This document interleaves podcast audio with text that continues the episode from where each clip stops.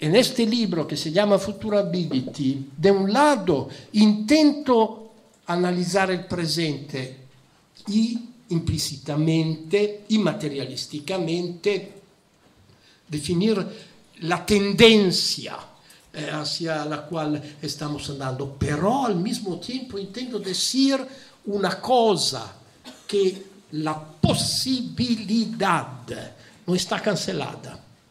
Este libro eh, este libro eh, habla de tres, conceptos esencialmente. El primero es el concepto de poder. ¿Qué es el poder? Intento de definir el poder de manera muy, eh, eh, non política, decimos.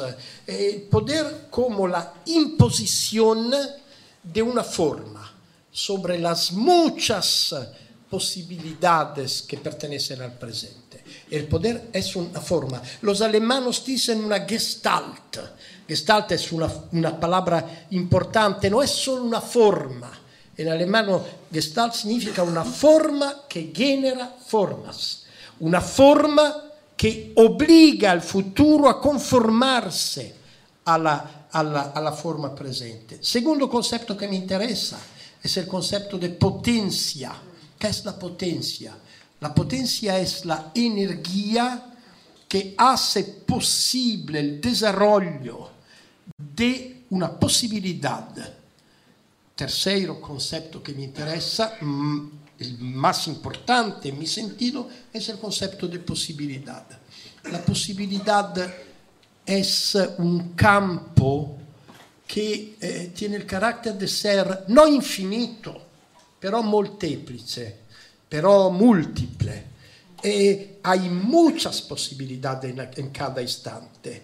En este momento muchas cosas pueden acontecer. No puede acontecer que, que yo me vuelvo joven o no puede acontecer, sé, que, que volamos a la luna. Muchas cosas son imposibles, pero muchas son posibles. ¿Y qué hay? De possibile hoy che non podemos vedere a causa, causado debido alla gestalt dominante, la, la, la, la posibilidad que no vedemos, la posibilidad que es escondida, es la posibilidad de un desarrollo del conocimiento y de la tecnología según los intereses de la mayoría de. Esta es una posibilidad enormemente importante y fuerte, porque eso significa, como dicen eh, algunos eh, que viven al interior de la tecnología, como Larry Page, que es el director de Google, el inventor de Google, Larry Page dice, Ma no puedo entender por qué los gobiernos de toda la tierra pretenden que la gente siga trabajando ocho horas al día, o nueve, o diez, o doce.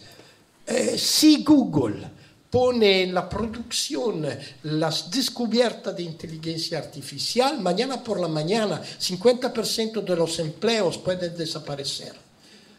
¿Es una desgracia? No, no lo es es una posibilidad extremadamente rica, no solo porque podríamos trabajar menos, mucho, muchísimo menos, pero sobre todo porque el tiempo liberado desde el trabajo devendría tiempo de educación, cultura, de cura, la cura, la cura del cuerpo sobre todo la cura de la mente, no podemos curar nuestra mente, no podemos curar nuestro cuerpo, porque somos obligados cada día a trabajar un montón de horas totalmente inútiles, damniosas. Eso, esa es la posibilidad.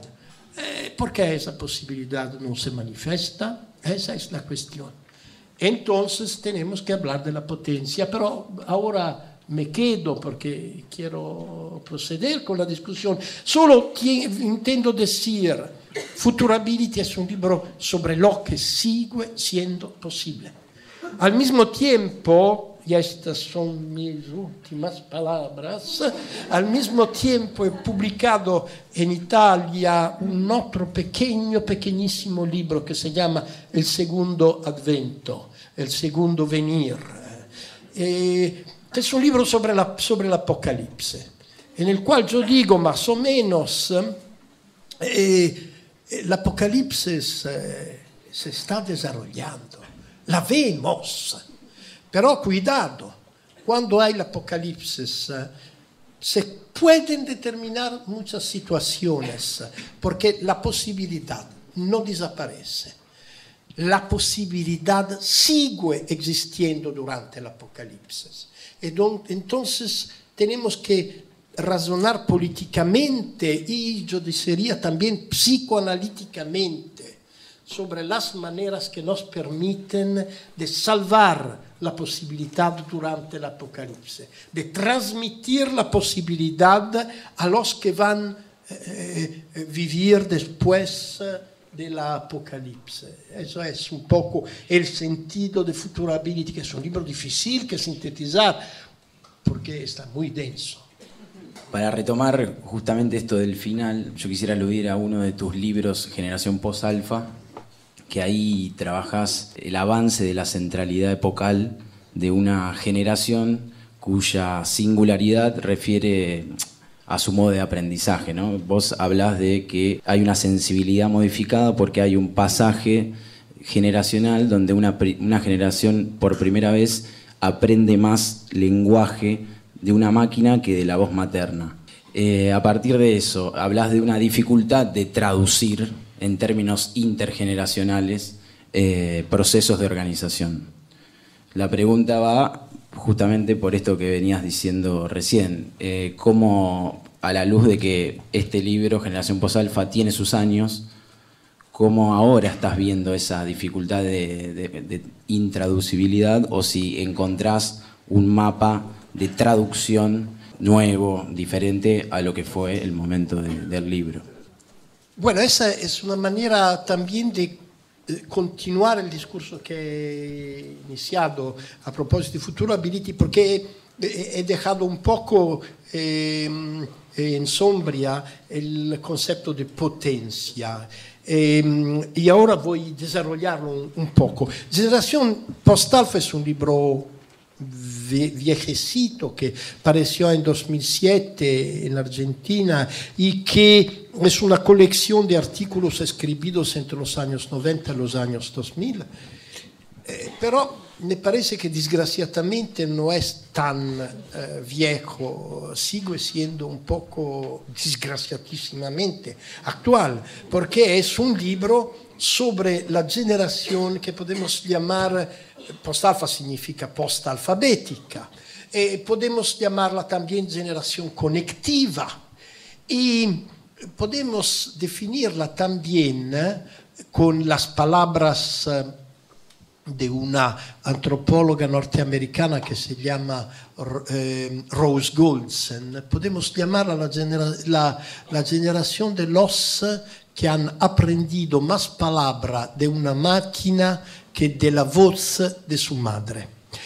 Entonces es un libro sobre la mutación psíquica y lingüística que eh, ha sido producida por la mm, transformación técnica eh, de, de, de, la red de la tecnología eh, digital. Marshall McLuhan, que es un filósofo importante de los años 60-70 que trabajaba sobre el tema de tecnología y cultura, ha escrito en eh, un libro de 1964, Understanding Media, ha escrito que cuando la tecnología de comunicación pasa de la forma alfabética y secuencial a la forma eh, electrónica y simultánea, algo de muy profundo se produce en el pensamiento colectivo, en la forma misma del, de la mente. El pensamiento crítico, que ha sido un carácter esencial de la cultura moderna, de la política moderna, de la democracia, el pensamiento crítico no es un dado natural que pertenezca a la mente humana desde, eh, desde la antigüedad. No, el pensamiento crítico es decir, la capacidad de distinción entre verdadero y falso en las enunciaciones lingüísticas o de distinción entre bueno y malo en las acciones morales y políticas. Esta, esta forma de pensamiento, de juicio, de crítica, está vinculado a una forma específica de la tecnología comunicativa, la escritura. Cuando la escritura pareció en la historia de la humanidad hace cuatro mil años, empezó a manifestarse en algunos círculos muy minoritarios lo que llamamos el pensamiento lógico cuando en la modernidad, después de Gutenberg, con la invención de la máquina eh, para imprimir, se hizo posible la producción masiva de los libros, a este punto devenió posible una crítica como actividad masiva, como actividad política. Pero no hay crítica al exterior de una posibilidad de conocimiento a través de la escritura. La escritura tiene un carácter de lentitud, de reversibilidad.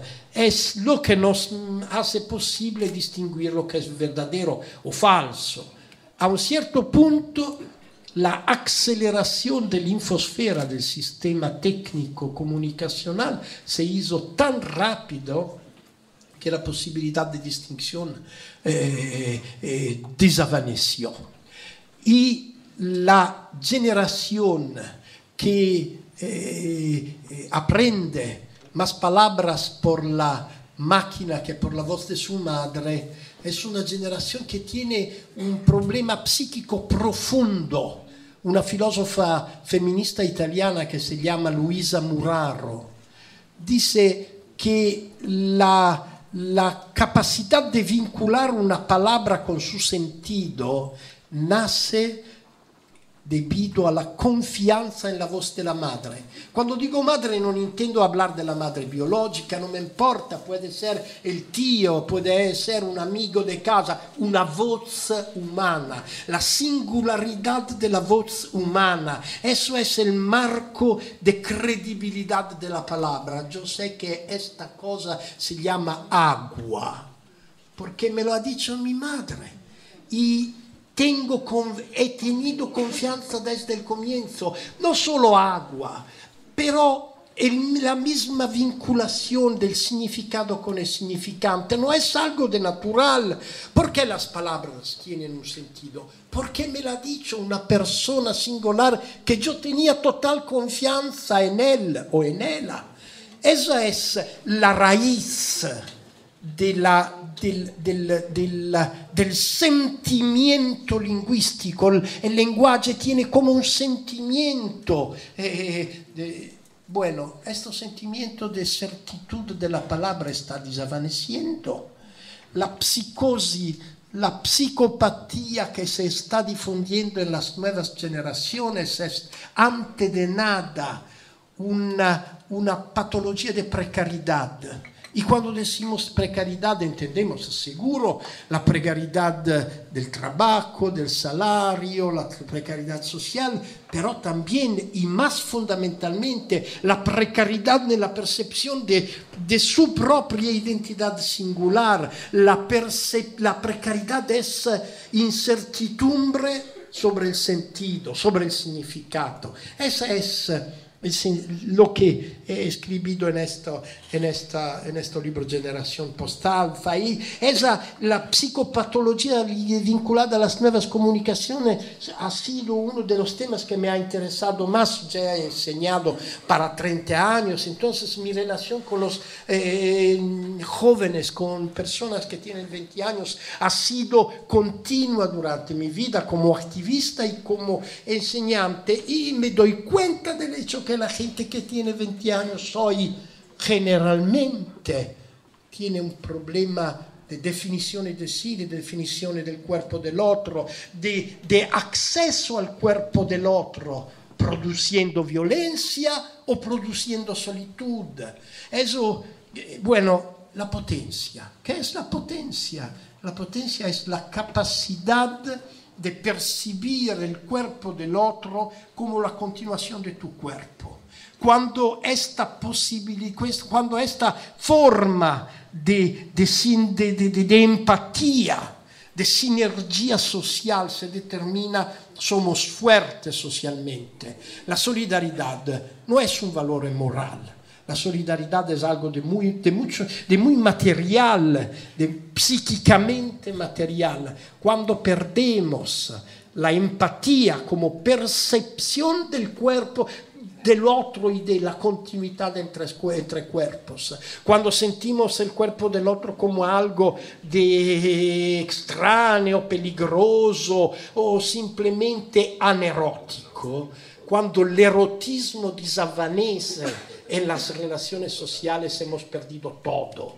Y la potencia, como potencia social, política, desaparece.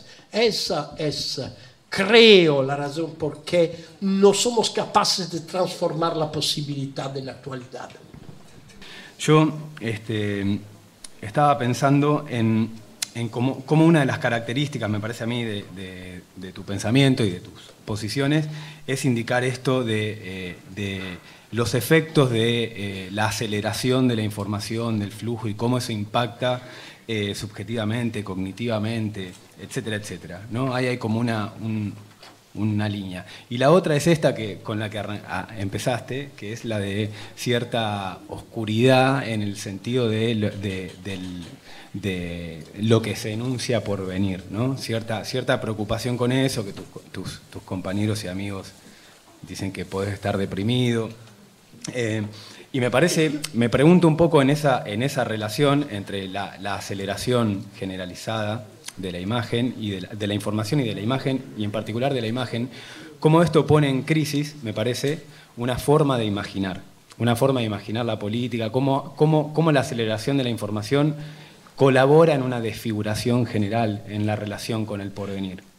Entonces, y pensaba en esto último que estabas diciendo de lo post-alfa y de lo alfa, y me parece que en la escritura eh, también ha habido, no, quizá no, no, sea, quizá no es casual o en todo caso, mejor dicho, yo pienso un poco que he, descubierto hace poco la, relación íntima entre, una, entre esa tecnología de la escritura y el discurso utópico o los programas políticos que de alguna manera este, hicieron jugar durante, durante varios siglos una relación entre imaginación, tecnología de la escritura y política.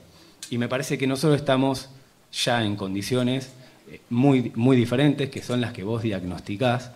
Y te quería preguntar cómo pensás esa relación entre las tecnologías actuales, la política y la imaginación. Si hay algo en, nuestra actualidad y en esta, las imágenes son tan aceleradas que ninguna logra instalarse eh, lo suficiente para devenir una imaginación política, y te quería preguntar cómo pensás vos el, ese estatuto de la imaginación política en nuestras condiciones. La, pre eh, la pregunta es difícil porque es el, proble el, problema, el problema más grande que, que eh, tenemos que elaborar en el, en el tiempo que viene. Eh, intentamos de eh, profundizar la aceleración pues, eh, es claro que significa aceleración, significa que cuando, que cuando el flujo comunicacional lingüístico se intensifica, eh, cuando las eh, fuentes de información alrededor de nosotros se multiplican, eh, nuestro cerebro está como expuesto, ¿eh? expuesto, no lo sé, eh, está como eh, tra, tra, tra, travolto, no, come, come puedo decir, eh, arrasado. Eh, mi va bene, por, por, por, un, por un, un, flujo demasiado veloce, demasiado denso de información. Por ejemplo, en los últimos tiempos se ha hablado mucho de il fenomeno delle fake news, bla bla bla bla, che Trump ha ganato las elecciones perché diffonde noticias falsas, naturalmente diffonde noticias falsas, però a me non mi suena la, la storia che, eh, che la derecha gana las elecciones causado de las noticias falsas. Siempre las noticias falsas han existido en el discurso público, en el discurso político. Ahora, hoy, hay mucho más, porque la, el volumen de información se ha multiplicado 100 veces, naturalmente 100 veces más de noticias falsas, puede ser mil veces más, pero no me abastece.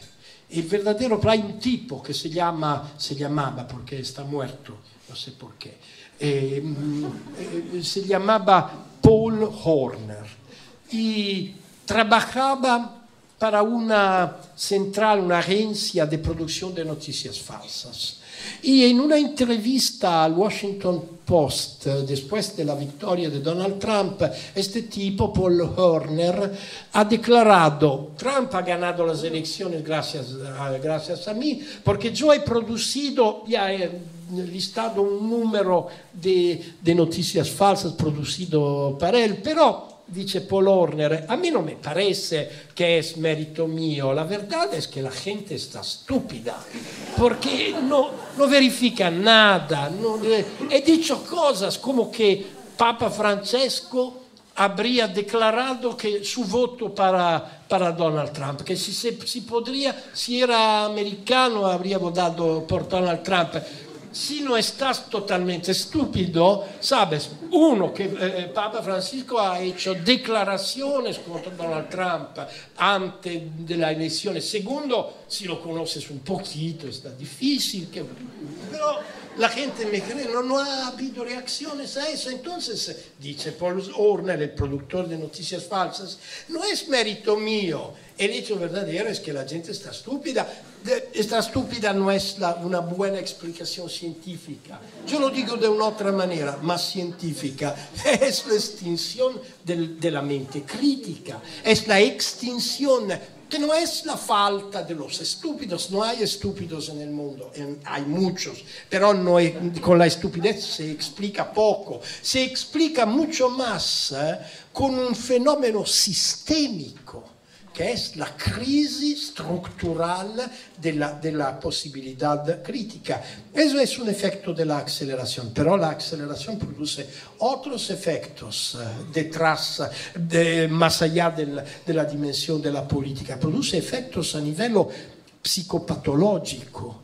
Hay eh, eh, patologías, síntomas eh, patológicos de tipo nuevo en los últimos años, en las últimas décadas, como por ejemplo el pánico, la crisis de pánico. Sabemos que los psiquiatras hablan de pánico en los últimos 15 años. No existía en el DMS, en el, en el donde hay todas las uh, psicopatías del mundo, la palabra pánico no existía hace 20 años. Para los griegos, el pánico, los griegos antiguos, no los modernos que tienen crisis de pánico, eh, para los griegos de la antigüedad, Pan era la divinidad del de la totalidad, era la naturaleza misma que produce en nosotros un efecto sublime de percepción del, del, del universal. Eso era el pánico un tiempo. Hoy pánico significa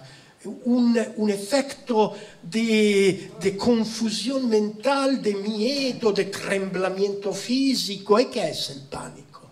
El pánico es la reacción de una mente individual desemparada de su filtro crítico, cuando la mente no está capaz de distinguir lo que es relevante para ti de todo todos los signos que vienen de la publicidad, de la tele, de WhatsApp, etcétera, etcétera, a este punto la mente se siente y cuidado, el pánico se produce en situaciones sociales de competencia.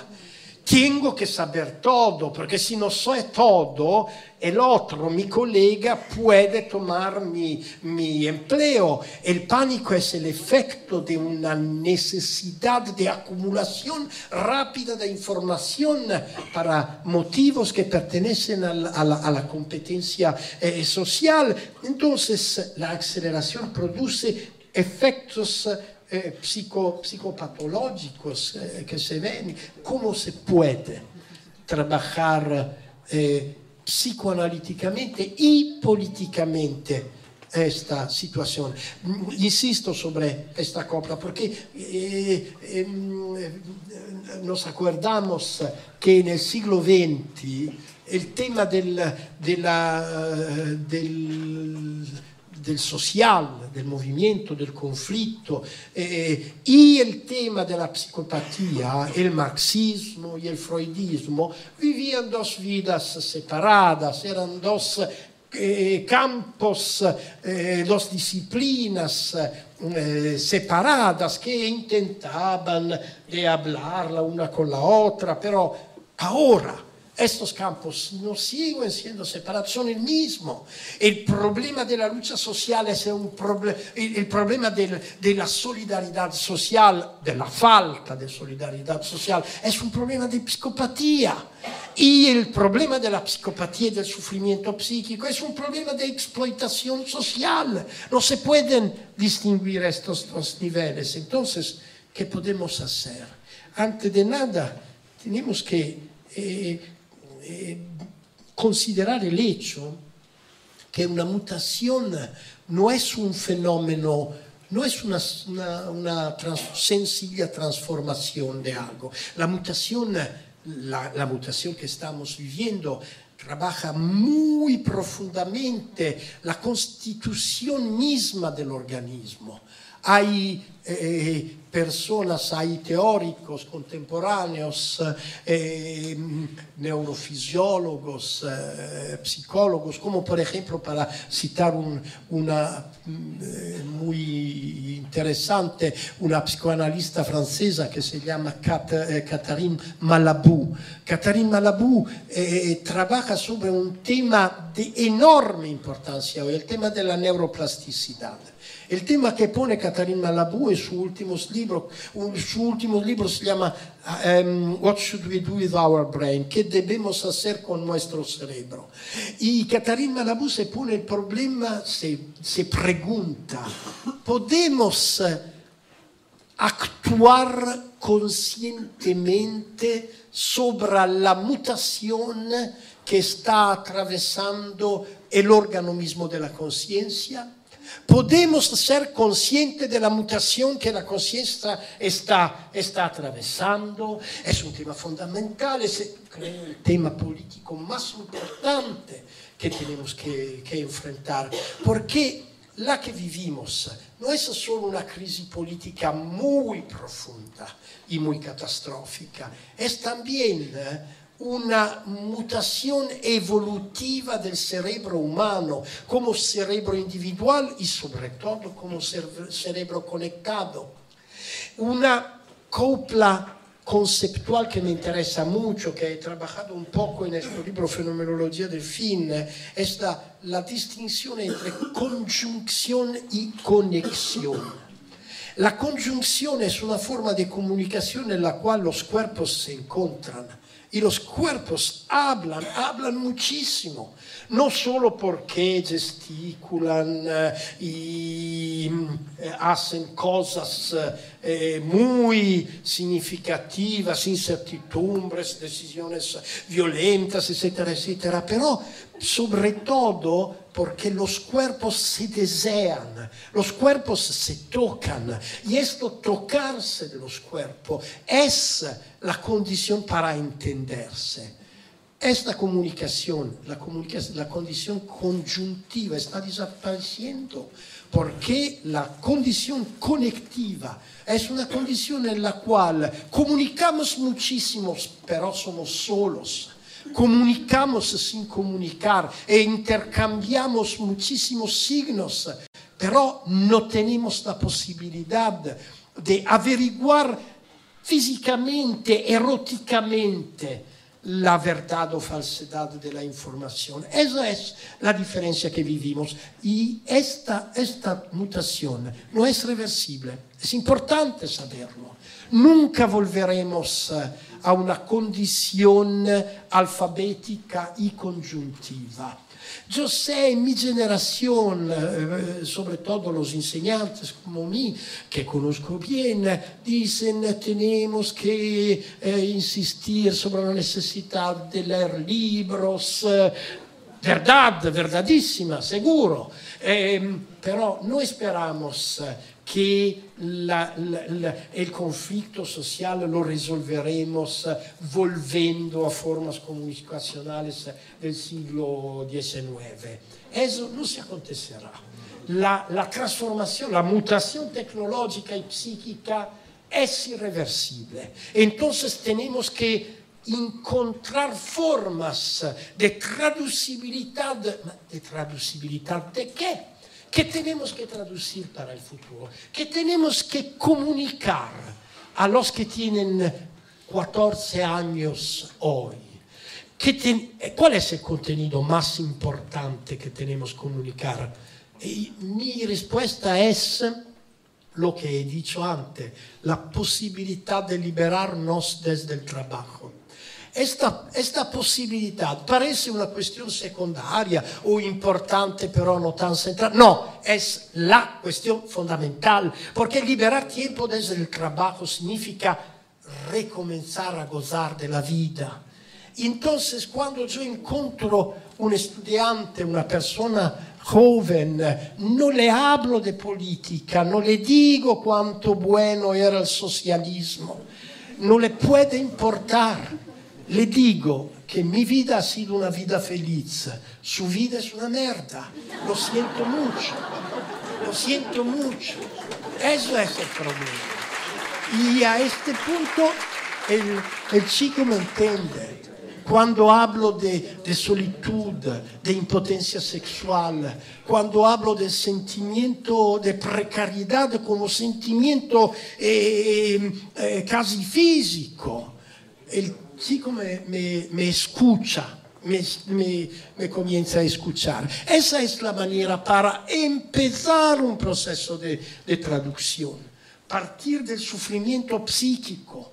Esa es la manera para hablar de una transformación política que sigue siendo posible, pero ha desaparecido.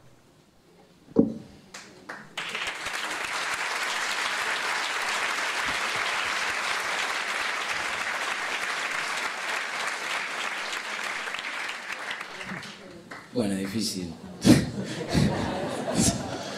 Vamos a tratar de, vamos a tratar de, encaminar las preguntas. Eh, bueno, siguiendo con esto, o sea, básicamente la varias de las preguntas que tenía anotadas se han ido al tacho y, y bueno, igualmente me interesa esto de que vos cuando aludís a tu conversación con generaciones más jóvenes, lo decís livianamente, pero pasás eh, como muy rápidamente respecto del pasado. Y porque vos decís, puede no interesarle, hay algo que es irreversible. En ese camino, ¿qué de la memoria, digamos, cuál es el vínculo que vos trazás entre los imaginarios, la, la construcción de imaginarios colectivos emancipatorios y la memoria, eso por un lado. Y lo otro que me interesa que, que desarrolles tiene que ver con si hay un avance de una deriva cognitiva donde la imagen tiene, digamos, eh, centralidad, pero a nosotros nos interesa también ir sobre la dimensión del antagonismo de la política, ¿no? Y ¿Qué tipo, vos en un momento de los textos aludís a eh, una lucha política organizada contra patrones que no, que no son tangibles? ¿Qué tipo de antagonismo te parece que puede llegar a resultar o cómo te parece que es esa dificultad que tenemos hoy de, de elaborar el antagonismo político diciendo, bueno, acá cuando hay una absorción o captación del trabajo, del tiempo de cada uno de nosotros, hacia algún lado, eh, nada, por la complejidad de las cosas, igualmente está siendo capitalizado. ¿Cómo, cómo ves esa, esa dimensión? Es, la, la, palabra antagonismo tengo que, que, que, que ponerla en cuestión. Eh, ¿Qué significa antagonismo y qué significa centralidad del antagonismo en la historia del, de los movimientos del siglo pasado. Significa una eh, oposición radical, una contradicción entre eh, un sujeto, que es el capitalismo, que se puede identificar en sus formas políticas, económicas, culturales, y un otro sujeto, che è similmente identificabile, la classe obrera, la, la, la, el conjunto de las fuerzas eh, de trabajo que eh, eh, eran explotadas por el capitalismo y que, se encontraban, se chocaban con el capitalismo para la defensa de sus intereses. trabajo y capitalismo siguen existiendo. La explotación sigue existiendo y se acentúa.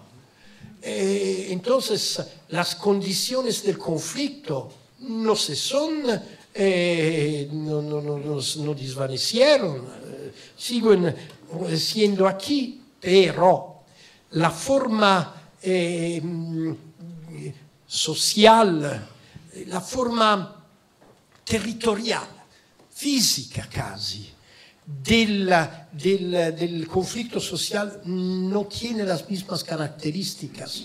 Yo propongo, he propuesto en algunos lugares el concepto de semiocapitalismo para entender una, una forma de economía de la explotación que está fundada esencialmente sobre la producción y la circulación de signos. Claro que seguimos produciendo coches uh, y cosas físicas, pero cada vez más la producción de las mismas cosas físicas, no solo de la tele, de la publicidad, que son mercancías que se producen y que se venden, pero también la producción de las cosas físicas se verifica cada vez más a través de procesos semióticos. La automación, la informatización de los procesos productivos hace que el capitalismo es eh, un fenómeno cada vez más, no digo inmaterial, pero semiótico el papel de la semiótica, es decir, la producción y circulación de signos, en el proceso productivo global se ha hecho totalmente central. Al mismo tiempo, al mismo tiempo, si eh, eh, intentamos de definir la, las fuerzas productivas, vemos que cada vez más central en la actividad productiva es la actividad cognitiva. El trabajo que estamos haciendo eh, cada vez más es un trabajo de elaboración de signos. Los trabajadores eh, intelectuales, los programadores, eh, los productores de información, etcétera, etcétera, trabajan evidentemente a través de siglos, pero también el productor de coches, eh, de coches o de cosas físicas, eh, tende a devenir un elaborador que recibe, elabora y transmite eh, signos, impulsos neurales. Yo llamo esta fuerza productiva cognitariado. Cognitariado evidentemente significa al mismo tiempo proletariado y fuerza cognitiva. Eso significa que la explotación proletaria sigue existiendo, pero se hace cada vez más una explotación del trabajo mental neural. Eh, partiendo de aquí, yo digo, la palabra antagonismo no me suena, non, fun non funziona, me parece eh, eh, incapaz de producir efectos eh, políticos verdaderos. La palabra que me parece más actual es la palabra autonomía, que naturalmente no contrapongo a la palabra antagonismo, pero que tiene una, una, una nuance, un, un, algo de diferente, eh, que es autonomía. Autonomía es esencialmente la capacidad de desarrollar la posibilidad.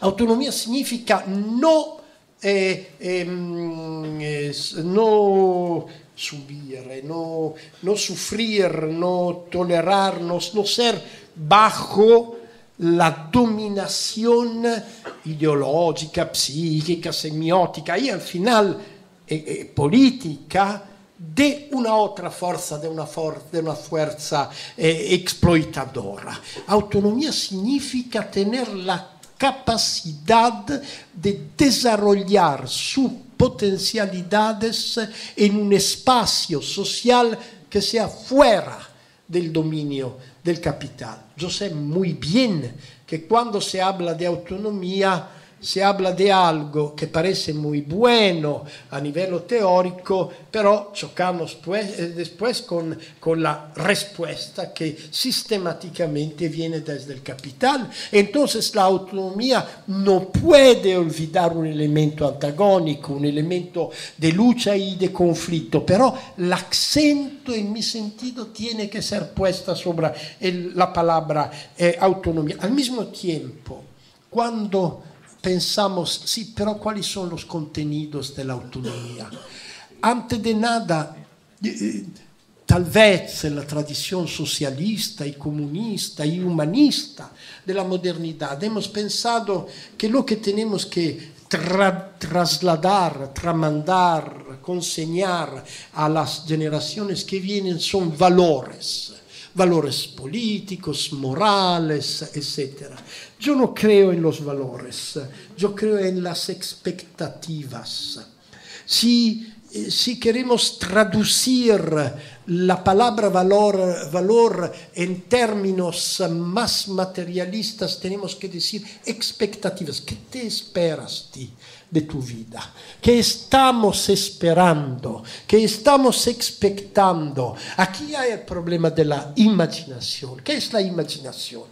La imaginación es la capacidad de, de eh, expectar algo. ¿Puedo yo expectar que sé de volar eh, de la ventana? No, no, no, no existe. Y al mismo tiempo me pregunto, ¿Puedo yo imaginar de vivir en condiciones que no sean de explotación, de esclavitud? Actualmente no. Actualmente es el mismo que volar de ventana. Eh, eh, pero sabemos que una vida sin explotación es posible. Es posible pero no la vemos. Es posible pero no la imaginamos. E autonomía significa también capacidad de construir mundos de imaginación. La imaginación no es, algo de abstracto e inútil. Imagina no, la imaginación es la condición indispensable para vivir. Si no imaginas, nunca vivrás. Entonces, esa es la, eh, la, la manera de retomar la cuestión de la posibilidad. La posibilidad puede desarrollarse solo en condiciones de autonomía. La autonomía necesita de una potencia para transformarse en actuación. Esta potencia necesita de expectativas, de imaginaciones concretas compartidas. Eso es el camino para reconstituir una condición en la cual la posibilidad de liberación se hace concreta, se hace actuable. Voy a, citar algo que escribiste eh, en El trabajo del alma, una frase que, me gusta mucho.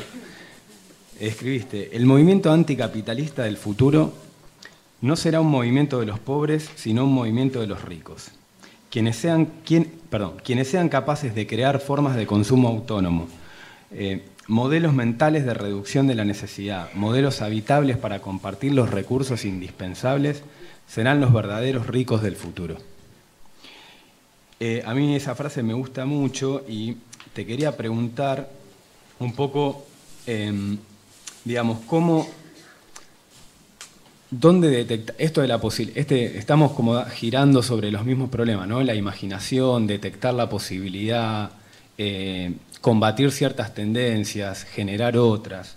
Entonces te quería preguntar, em, en relación a esto de las experiencias postcapitalistas o a un deseo postcapitalista, por llamarlo de algún modo, em, si detectás en, las, en ciertas formas y prácticas económicas actuales algunas alternativas, y una pregunta que me surgió también de escucharte el jueves en, la, charla ahí en el Parque España, que hablaste del, del, salariado, en un momento mencionaste el salir del salario, quería preguntarte un poco cómo pensás eso, qué alternativas este, para salir del salariado y de, la deuda, que me parecen dos de las figuras también que de un modo u otro este, impiden este, este desarrollo de, otras posibilidades. Y yo sé, que esta última es una pregunta eh, que podés decir que no, que no la querés contestar, pero yo necesito hacerla, que es eh, cómo en, esta, en, esta, en este desafío de la autonomía,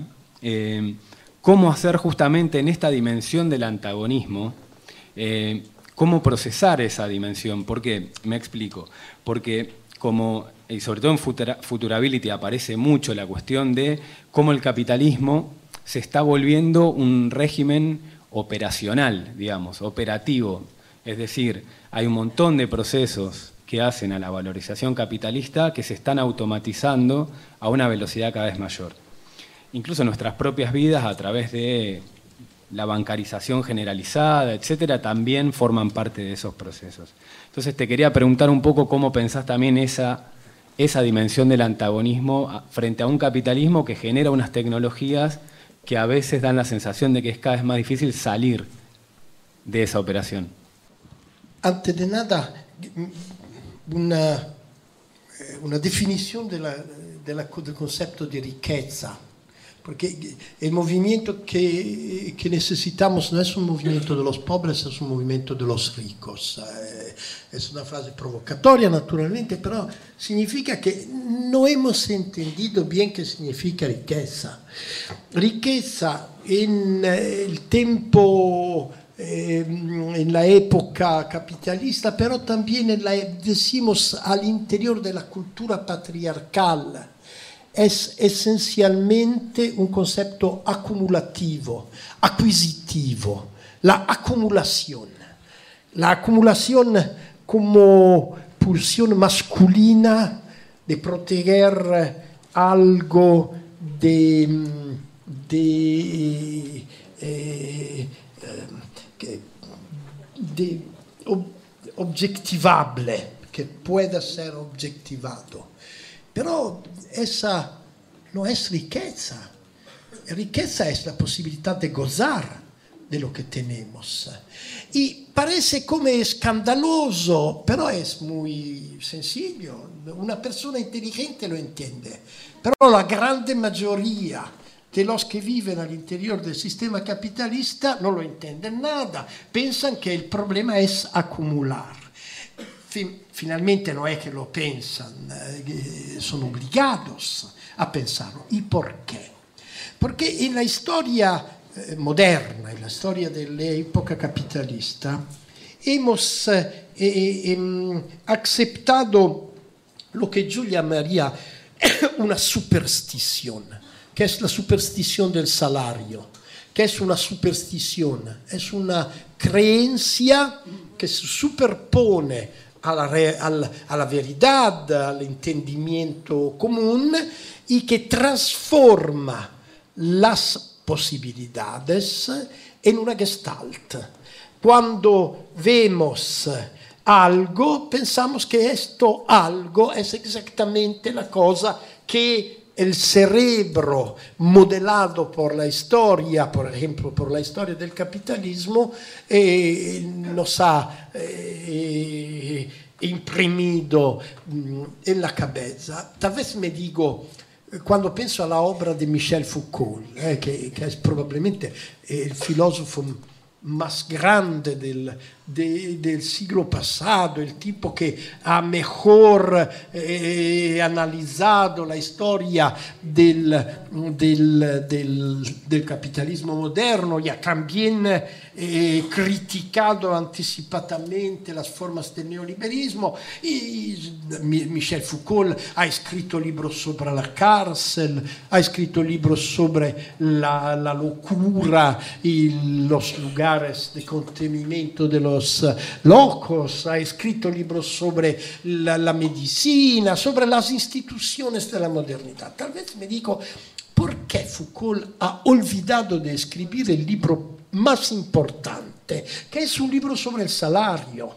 Eh, eh Foucault explica las formas sociales partiendo del, della episteme e del cerebro, del, del, eh, dell'intendimento comune. Y olvidó, olvidó de escribir un libro sobre el salario, pero pues después en un segundo pensamiento me doy cuenta que no, Foucault ha escrito 10 libros sobre las instituciones que producen la, sociedad en la cabeza Pero estos 10 libros son un libro sobre el salario. La, la, con, la, la detención de los locos, la, definición del, del, sufrimiento y del hospital, la creación de la cárcel y de la escuela, son un discurso sobre la, la creación del contexto de la sociedad salarial. ¿Qué es el salario? El salario es la idea que si no trabajas no puedes sobrevivir. ¿De acuerdo?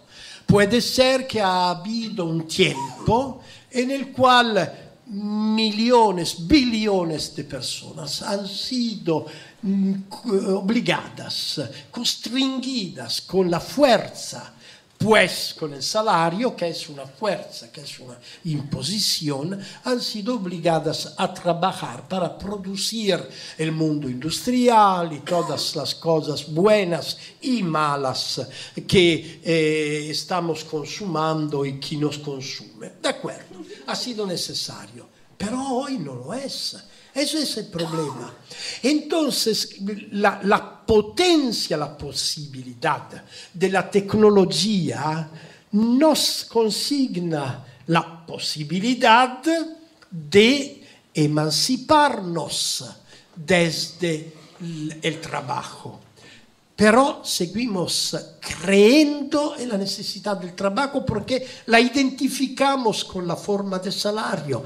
El salario ha producido la superstición que no se puede eh, comer si no se trabaja a las condiciones. Yo no estoy proponiendo la pareja generalizada, que no es mal, pero no es, el, no es el, mi entendimiento. Lo que estoy eh, proponiendo es una liberación de la actividad humana desde la forma salarial ¿Qué es necesario hoy? No, es necesario producir coches, antes de nada porque los coches no, son, no serían útiles, pero sobre todo porque para producir coches sería bastante un, una décima parte de lo que, que, que trabajamos hoy. Lo dice eh, Larry Page, que, que, esta cosa la conoce más bien que mí, lo dice Google, lo dice la, la, la, el sistema eh, eh, de producción virtual no es necesario trabajar tanto. Entonces, ¿qué hacemos después?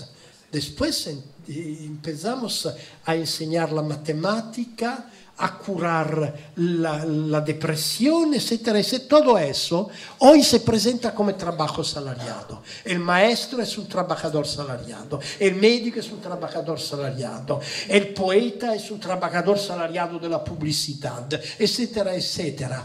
Pero E, estos trabajos siguen siendo necesarios, útiles, pero no son trabajos. La forma salariada del enseñamiento es una vergüenza la forma salariada de la medicina es un, una, una, represión, una, una, una destrucción eh, del, del, del, de, la, de, la, riqueza que implica. Ecco, si nos liberamos de la, de episteme salarial, de la superstición del salario, empezamos a entender que la riqueza es otra cosa. No es la acumulación de dinero o de mercancías o de cosas, es el tiempo para gozar de lo que ya existe. Tiempo. No hay me mejor definición de concepto de riqueza que la palabra tiempo. Tiempo para gozar. Esto es el problema. Pero eh, eh, eh, tenemos que preguntar también, ¿y cómo se puede pasar a eso? ¿Cómo, cómo se puede desencadenar la posibilidad de esta superstición? Mi risposta che intento, che tratto di dare al final di questo libro Futurability è una risposta eh, socialmente muy definida. Yo creo que hay una eh, subjetividad social que tiene la, la, la, la potencia para eh, eh, salir de la forma salarial. Esta fuerza social yo la defino la, la Silicon Valley global, es el cognitariado internacional, es el cognitariado que tiene esta posibilidad. En el siglo pasado era la clase obrera.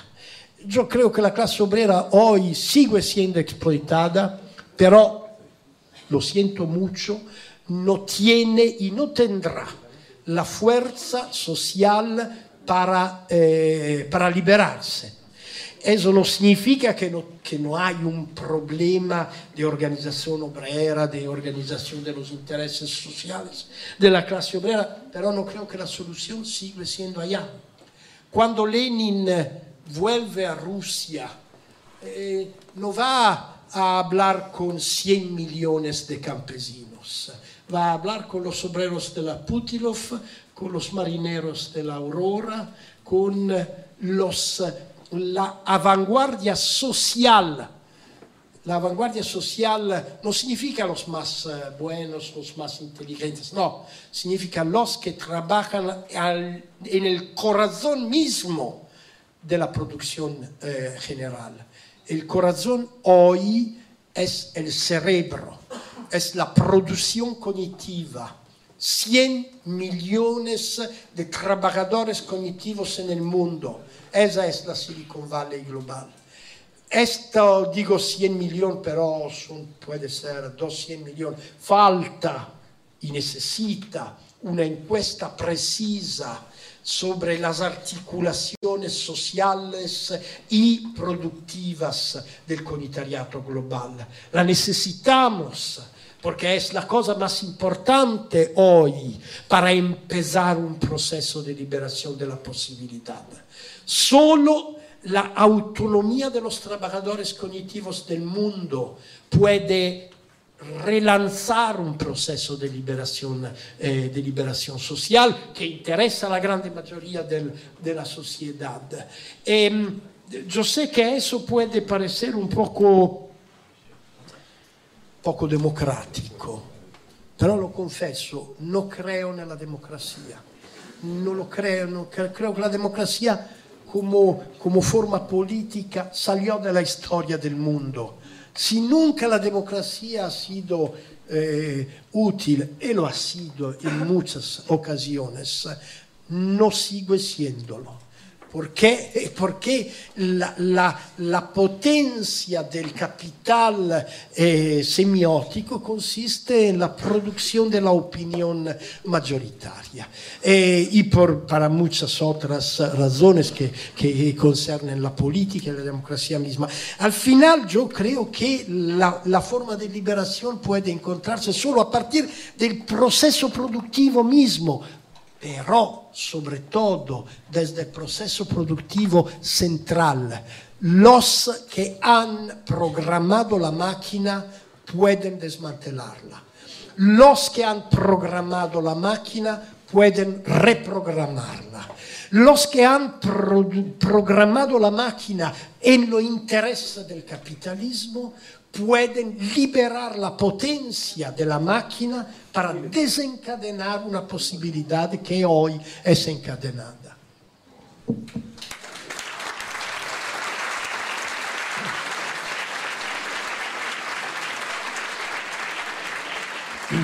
Bueno, eh, mucho de la retórica de las la necesidad de repensar el lugar del trabajo vinculado a los procesos de modernización y a la tecnología es un discurso que claramente, por ejemplo, en Argentina lo ha tomado eh, la derecha, ¿no? Y muchas veces eh, es un problema si lo decimos de modo rápido y liviano. Entonces la pregunta es, ¿cómo pensás vos eh, las consecuencias políticas de un planteo de este tipo cuando vemos que estamos en, un pasaje, si querés, epocal, donde el capitalismo industrial es cierto que no puede entenderse como se lo ha entendido hasta acá, pero que muchas de las lógicas de explotación del capital industrial existen, se sostienen, y por otro lado hay dinámicas eh, de organización popular que se afincan en ese cruce digamos, de subjetivación que está en, modificación, pero que, pero que organiza su vida cotidiana y su organización. ¿Cómo, lo, ¿Cómo pensás vos esas consecuencias políticas en un contexto, digamos, de efervescencia? No sé si, si fui claro con la pregunta. No, empiezo con la, última cosa intenzionalmente polemica, però eh, importante. La, la, integración o la interdependencia de los movimientos autónomos desde los años 70 y la emergencia de, un, del, de la forma neoliberal del pensamiento y pues después de la, de la práctica eh, del poder. E, parece un, un, un escándalo, pero no lo es es verdadero. Comparto esta, esta eh, idea che la storia dell'autonomia, dell'autonomia obrera, eh, ha eh, abierto la, la, la puerta a, a, lo che si ha manifestato come una forma totalmente violenta e destrozadora che si chiama eh, neoliberismo. ¿Qué significa eso? Siempre en la historia social la, el conflicto produce eh, una nueva integración. Siempre las luchas sociales eh, antagonizan, a, a, agreden el poder, pero después encuentran una, un equilibrio nuevo del modernismo.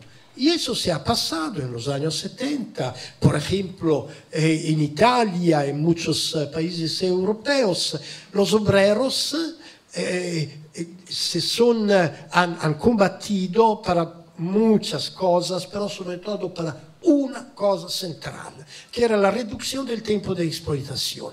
Si pensamos a lo que ha sido importante en la historia de los años 60 y 70 italianos, Eh, que han sido muy eh, ricos de eh, transformaciones, reivindicaciones, etc. Pero la cosa central que ha caracterizado de manera totalmente nueva este eh, movimiento ha sido la, la la eh, reivindicación de una reducción del tiempo de trabajo a paridad de salario. Lo que parecía en el año 60, 68 parecía imposible. Los eh, sindicatos decían no se puede eh, eh, pasar de 48 de trabajo a 40 eh, horas, eh, de 48 horas de trabajo a 40 eh, como eh, preguntaban los obreros autónomos de la Fiat, del Alfa Romeo, de la Siemens, de muchas fábricas, pero el movimiento ha impuesto. El movimiento de los estudiantes, el movimiento de los trabajadores jóvenes, han impuesto una, hanno, han creado una situación tan conflictiva, tan radical, que al final los patrones han sido obligados por la fuerza a aceptar la reducción, una reducción tan fuerte eh, de tiempo de trabajo. Pero esta reducción no era que un, un, un signo de una tendencia, la tendencia que eh, eh, algunos teóricos eh, han, italianos sobre todo han definido el rechazo al trabajo, carácter esencial del movimiento que está naciendo, se decía en los años 60, es un rechazo radical del trabajo, eh, del trabajo salariado. Eh, esto, eh, paradójicamente, ha encontrado a un cierto punto eh, del capital, porque algunos sectores del capital han entendido que se podía hacer una cosa eh, eh, que era en el interés común.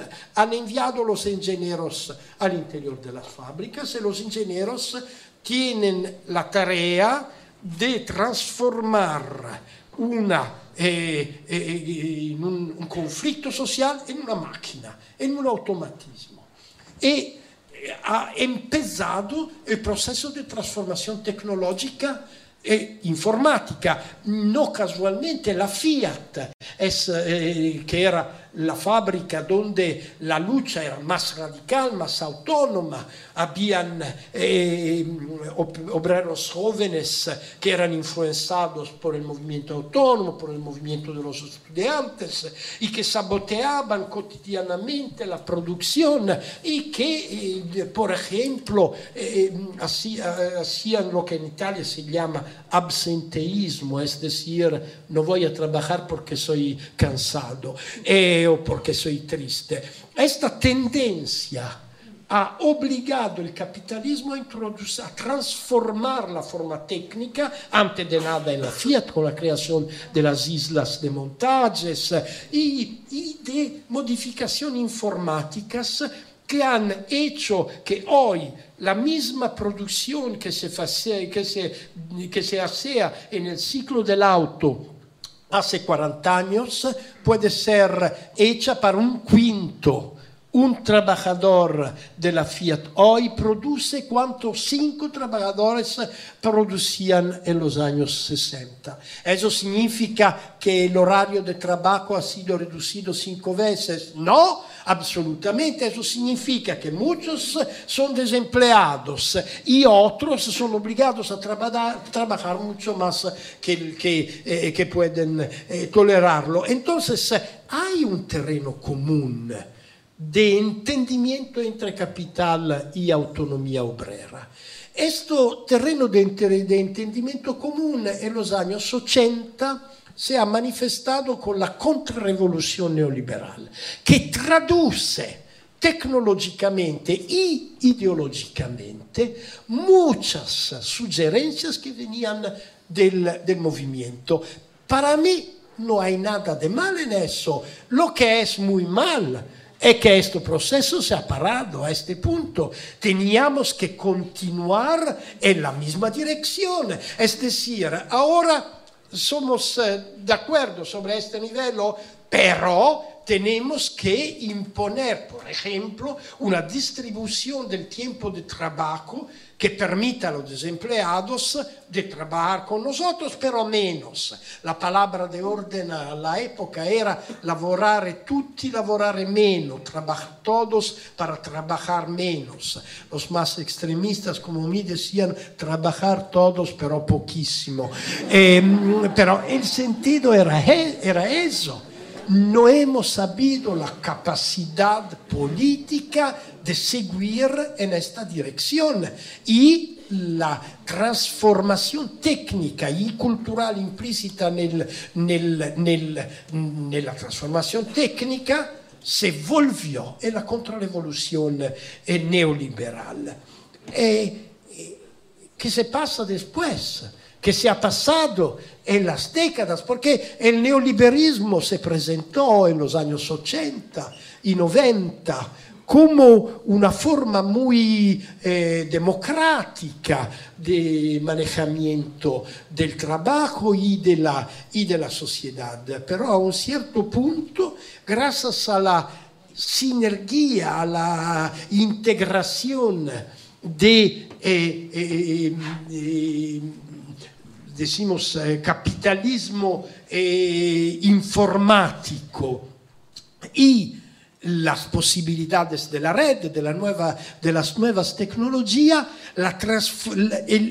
capitalismo ha empezado una transformación que se manifiesta en su eh, forma extrema en la total financialización del, del, um, de la, del provecho, de la producción de provecho. El capital financiero es el punto más alto y más eh, eh, del proceso que empieza con la alianza entre capitalismo y tecnología. No podemos entender el capitalismo financiero de hoy si no lo entendemos en, en, en relación con la tecnología de red.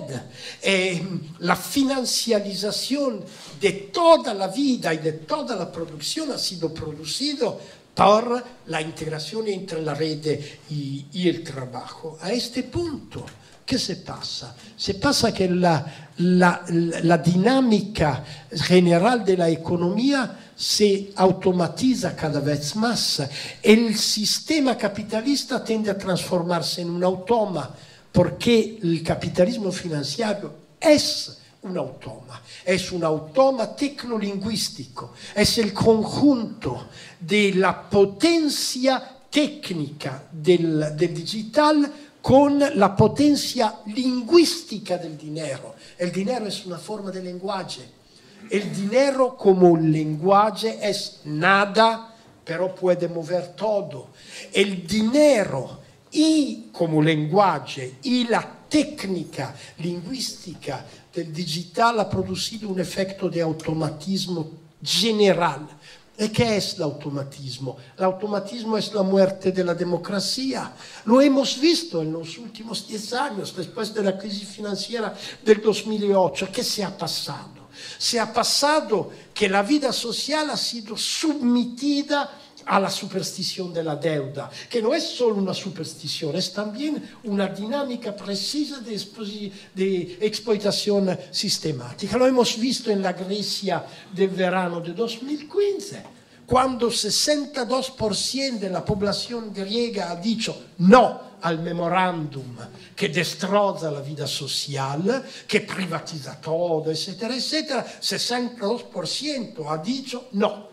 El día después Alexis Tsipras ha debido ir a Bruxelles y decir sí y bajar la cabeza. ¿Por qué? Porque no era posible salir políticamente de esta eh, trampa. No era posible salir del euro, por ejemplo habría significado una catástrofe total de la vida de los griegos. Entonces hemos sido obligados a reconocer que la democracia ha sido matada en el lugar mismo donde hace 25 siglos la palabra democracia ha sido inventada, en Grecia.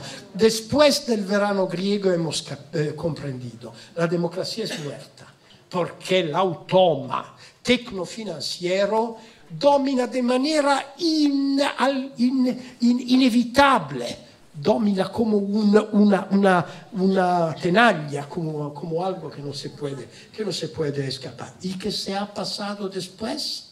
Se ha pasado que eso ha producido un efecto de humillación política masiva.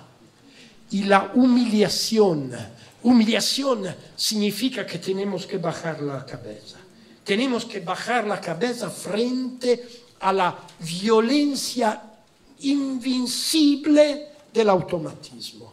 Pero cuando somos obligados a bajar la cabeza, a este punto enloquecemos. A este punto mm, de, desarrollamos un, un deseo de venganza. Lo entendemos que es el deseo de venganza.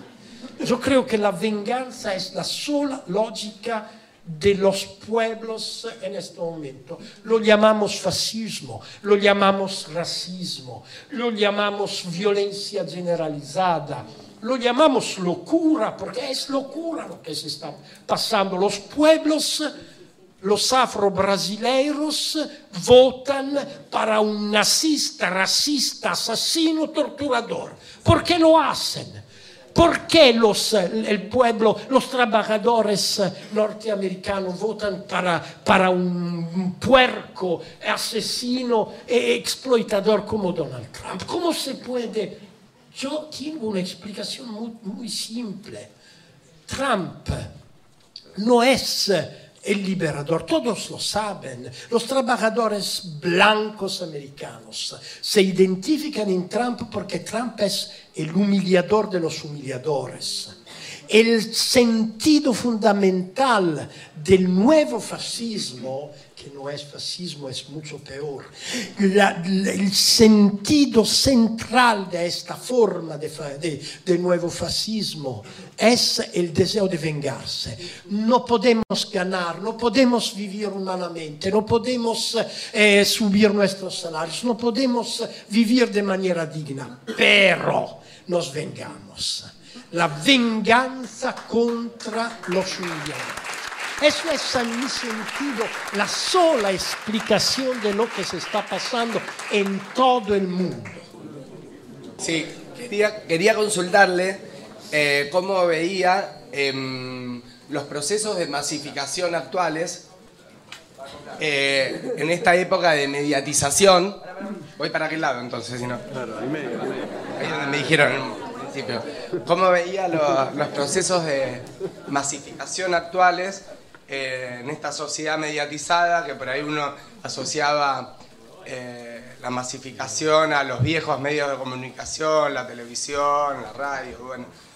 Eh, y ahora, cuando pensábamos de que era más, generaba tendencias democráticas las redes sociales, porque cada uno puede producir, puede relacionarse en redes, también hay procesos de masificación importantes e incluso antagonismos que, antagonismos que muchas veces eh, no solo, la masificación no solo es Bolsonaro, digamos. Eh, por otro lado, también a veces, muchas veces, eh, se, se, hace una, una, masificación antagónica en la cual también, antes que la producción de autonomía como eh, intento de creación de nuevas posibilidades eh, a partir, eh, utilizando las redes sociales, pero también a partir de el encuentro físico con el otro para poder elaborarlo emocionalmente a la otra persona, muchas veces se generan estas masificaciones antagónicas en la cual se pierde este vínculo humano también y y muchas veces se privilegia eso antes que la cuestión eh, de, creación de autonomía. La cuestión es que en, el pasado, en la historia de los movimientos, eh, la, la, forma prevalente, la forma predominante de comunicación era una forma que permitía, eh, detrás de la crítica del de la comprensión crítica permitía también lo que mm, usted llama masificación, ¿de acuerdo? Es decir, una forma masiva de eh, eh, solidaridad y entendimiento común. A un cierto punto eso se ha hecho eh, difícil, casi imposible. ¿Por qué? Porque a, la, a, la, eh, a las formas de comunicación mediática eh, masivas y al mismo tiempo homogéneas, eh, como era la prensa o como era también la televisión, se ha eh, sustituido una forma de masificación a través del aislamiento. No, cuando utilizamos la red, hay un proceso de masificación, pero esta masificación no se presenta a través de la construcción de un cuerpo colectivo, pero se presenta a través de la, del, del, del aislamiento de personas eh, individuales eh, solitarias.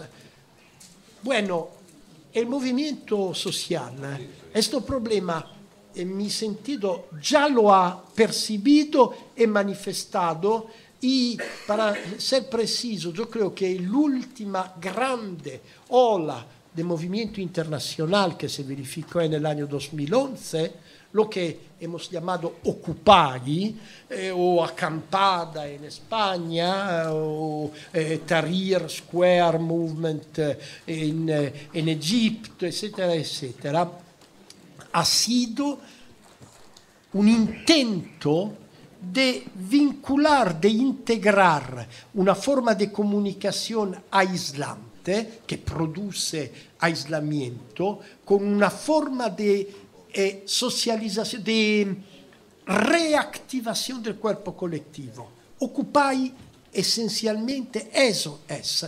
¿Por qué hemos ocupado las calles, las plazas?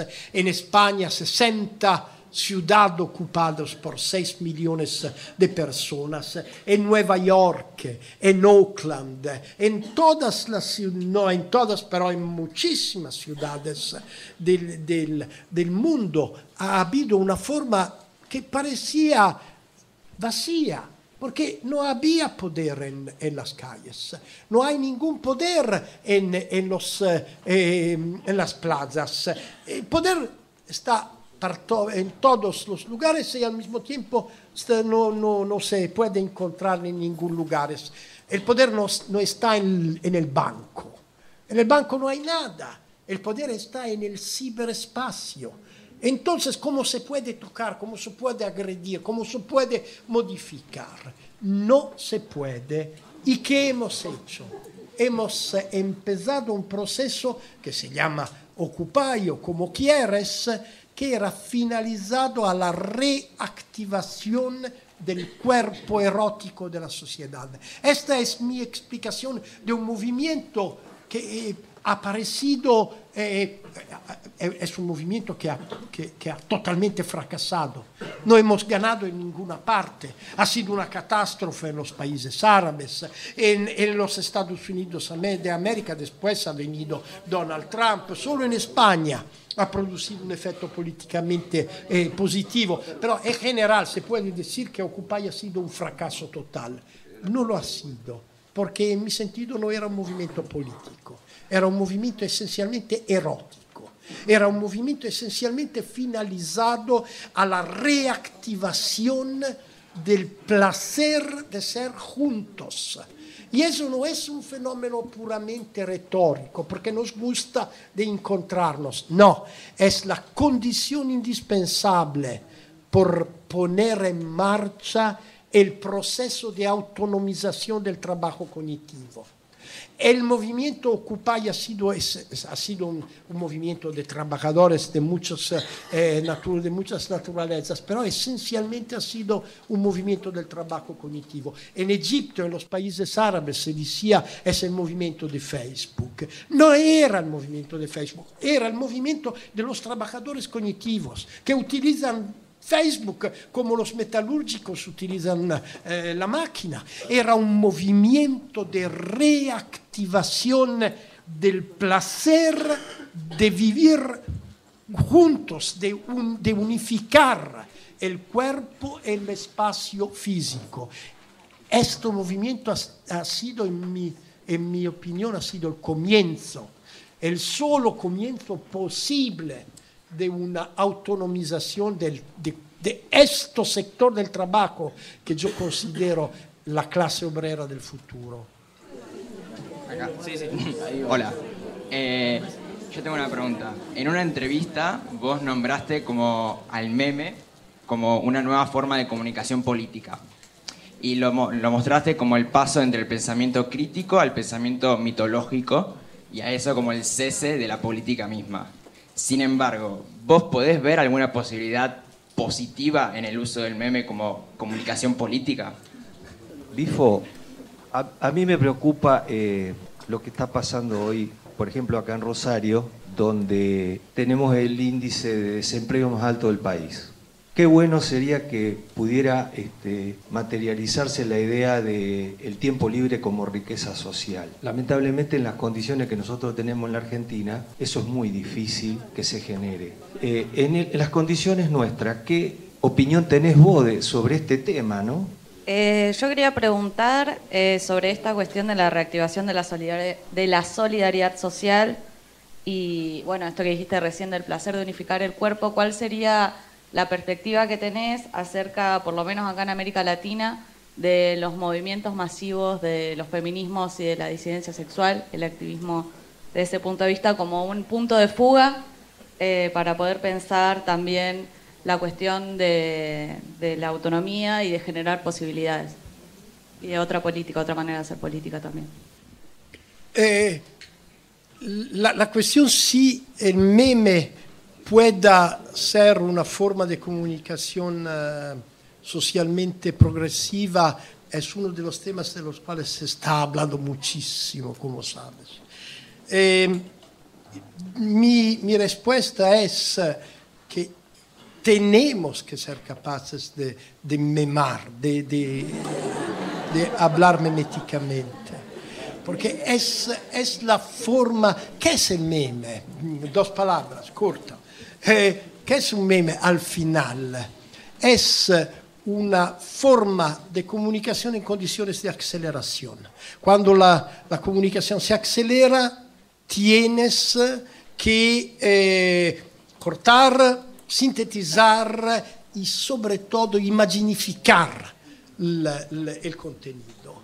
Eh, eso, es, eso es alienante, pero puede devenir también desalienante. Lo puede eh, es, es, la cuestión fundamental de la cual hemos hablado. No hemos hablado de meme, pero hemos hablado de esto, cioè, es decir, cómo se puede traducir el contenido de los movimientos de liberación eh, y igualdad en las condiciones comunicacionales y técnicas presentes.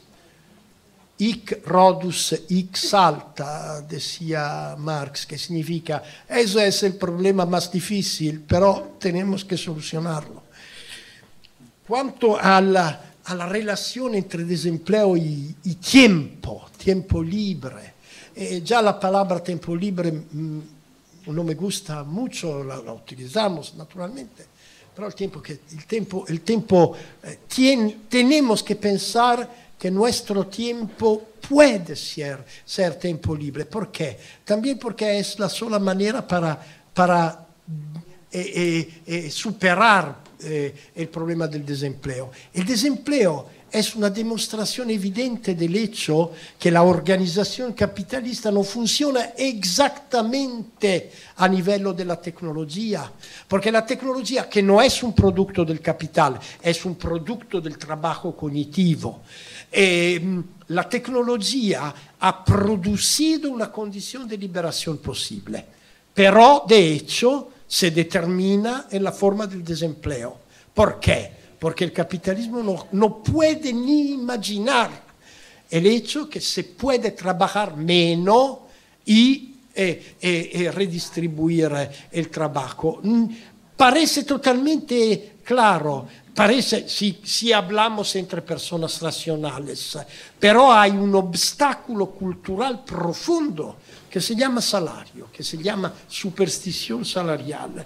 Y a este punto me resulta fácil responder a la última pregunta, porque cuando hablamos de feminismo, cuando ne hablo yo, que no puedo considerarme eh, integrante de, un movimiento eh, que, que, pertenece a un género que es diferente del mío, yo no puedo hablar del feminismo como si fuera eh, un, una mujer, pero puedo hablar del sentido universal che, il che, che la cultura femminista, che la episteme femminista ha producido. ¿Cuál es? Esto es el, la superación de la, de la superstición eh, acumulativa, acquisitiva, lo che me pertenece es, es mío y tengo que acumularlo. La- el propio, lo que es más rico en, en- en la, en la cultura feminista, yo diría en la cultura femenina, en, en- en la historia de la cultura femenina, es el principio disciplinativo, es el principio que, que identifica el placer con la relación al otro. La modernidad se fonda sobre l'idea que el poder es dominación de lo imprevedible. Eh, desde, desde el comienzo del- del- de, la, de la fil- de la filosofía política moderna hay la idea, per, por ejemplo, en, el- en la obra de Machiavelli, que es el pensador del poder político moderno. Machiavelli dice, el poder político, el príncipe, es la, la fuerza masculina che su- sottomite la imprevedibilità capricciosa y femenina.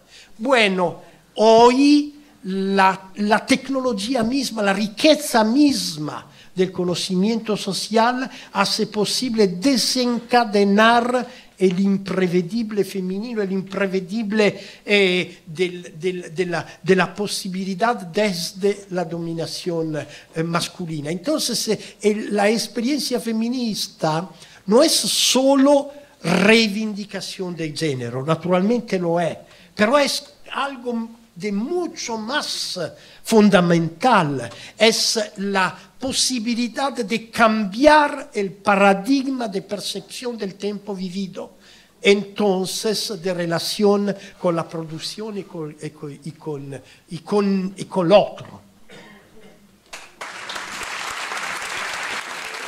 Bueno, eh, de este modo damos cierre. Agradecimiento obviamente al Sindicato de Empleados de Comercio, agradecimiento a Ezequiel Gato, agradecimiento obviamente a Bifo y a continuar con estos espacios de pensamiento y diálogo. Gracias.